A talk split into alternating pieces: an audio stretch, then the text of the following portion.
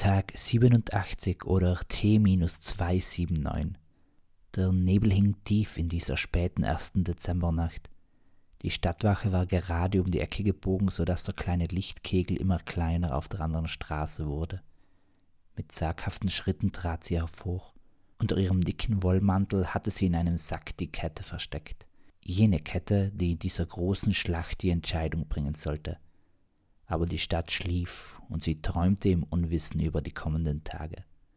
Zur gleichen Zeit, nicht weit entfernt vom jungen Mädchen, stellte Tersil Schwarzblick seinen sieben Männern den Plan vor.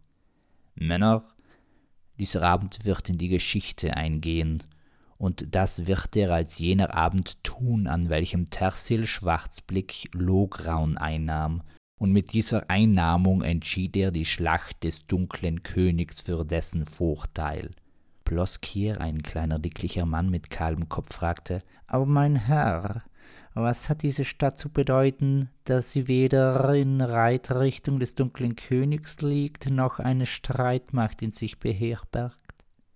Während er seine Frage vortrug, richtete er den Köder auf seinem Rücken und ganz routiniert strich er die Federn an den Pfeilen glatt.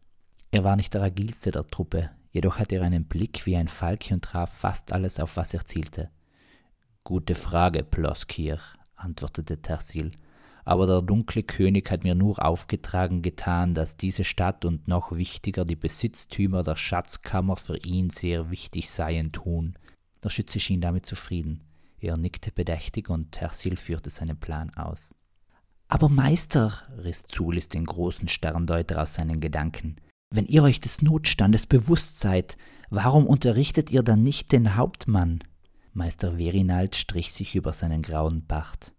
Es kam so gut wie nie vor, dass er keine Antwort parat hatte, aber manchmal brauchte er mit seinen Worten etwas länger. Meist wählte er sie sehr sorgfältig, wenn es darum ging, wichtige Dinge auszuführen. Im Kreis ging er in seinem großen Arbeitszimmer herum, ständig in einem klaren Abstand zum kostbaren Teleskop. Mit seiner krächzenden Stimme begann er schließlich fast flüsternd. Mein Junge, es gibt Zeichen und Zeiten, die auch uns unverständlich sind. Vor einigen Jahren bereits las ich in einer antiken Schriftrolle von einem Schmuckstück aus fernen Landen, welches die Zeit überwinden könne. Jedoch entfacht dies seine Kraft nur zu gewissen Lichtverhältnissen, also wenn die Sterne günstig stehen. Weil die Konstellationen damals noch entfernt schienen, versuchte ich das Schmuckstück ausfindig zu machen und ich bin felsenfest davon überzeugt, dass die Halskette der Frau Miralda, welche der Hauptmann in seinem Besitz weiß, jenes Zauberrelikt ist. Und weil der dunkle König auf dem Vormarsch ist und die goldenen Ritter sich nur selbst bekriegen, kann nur eine solche Macht ihn stoppen, denn sein Lehrling Krustor unterbrach ihn, weil er eine Erklärung ohne Ende erkannte. Aber Meister, warum sagt ihr das dem Hauptmann dann nicht einfach? Weil, begann Verinald, weil dieser nicht das Verständnis dafür besitzt. Als ein Vertreter des goldenen Ritters Holrik wird er dessen Schätze niemals anrühren, und von Magie hält er als Mann der Vernunft gar nicht. Der große Astronom wirkte in seiner Enttäuschung ziemlich klein. Er setzte sich auf einen hölzernen Hocker, als es plötzlich an der Tür klopfte. Dann klopfte es noch einmal.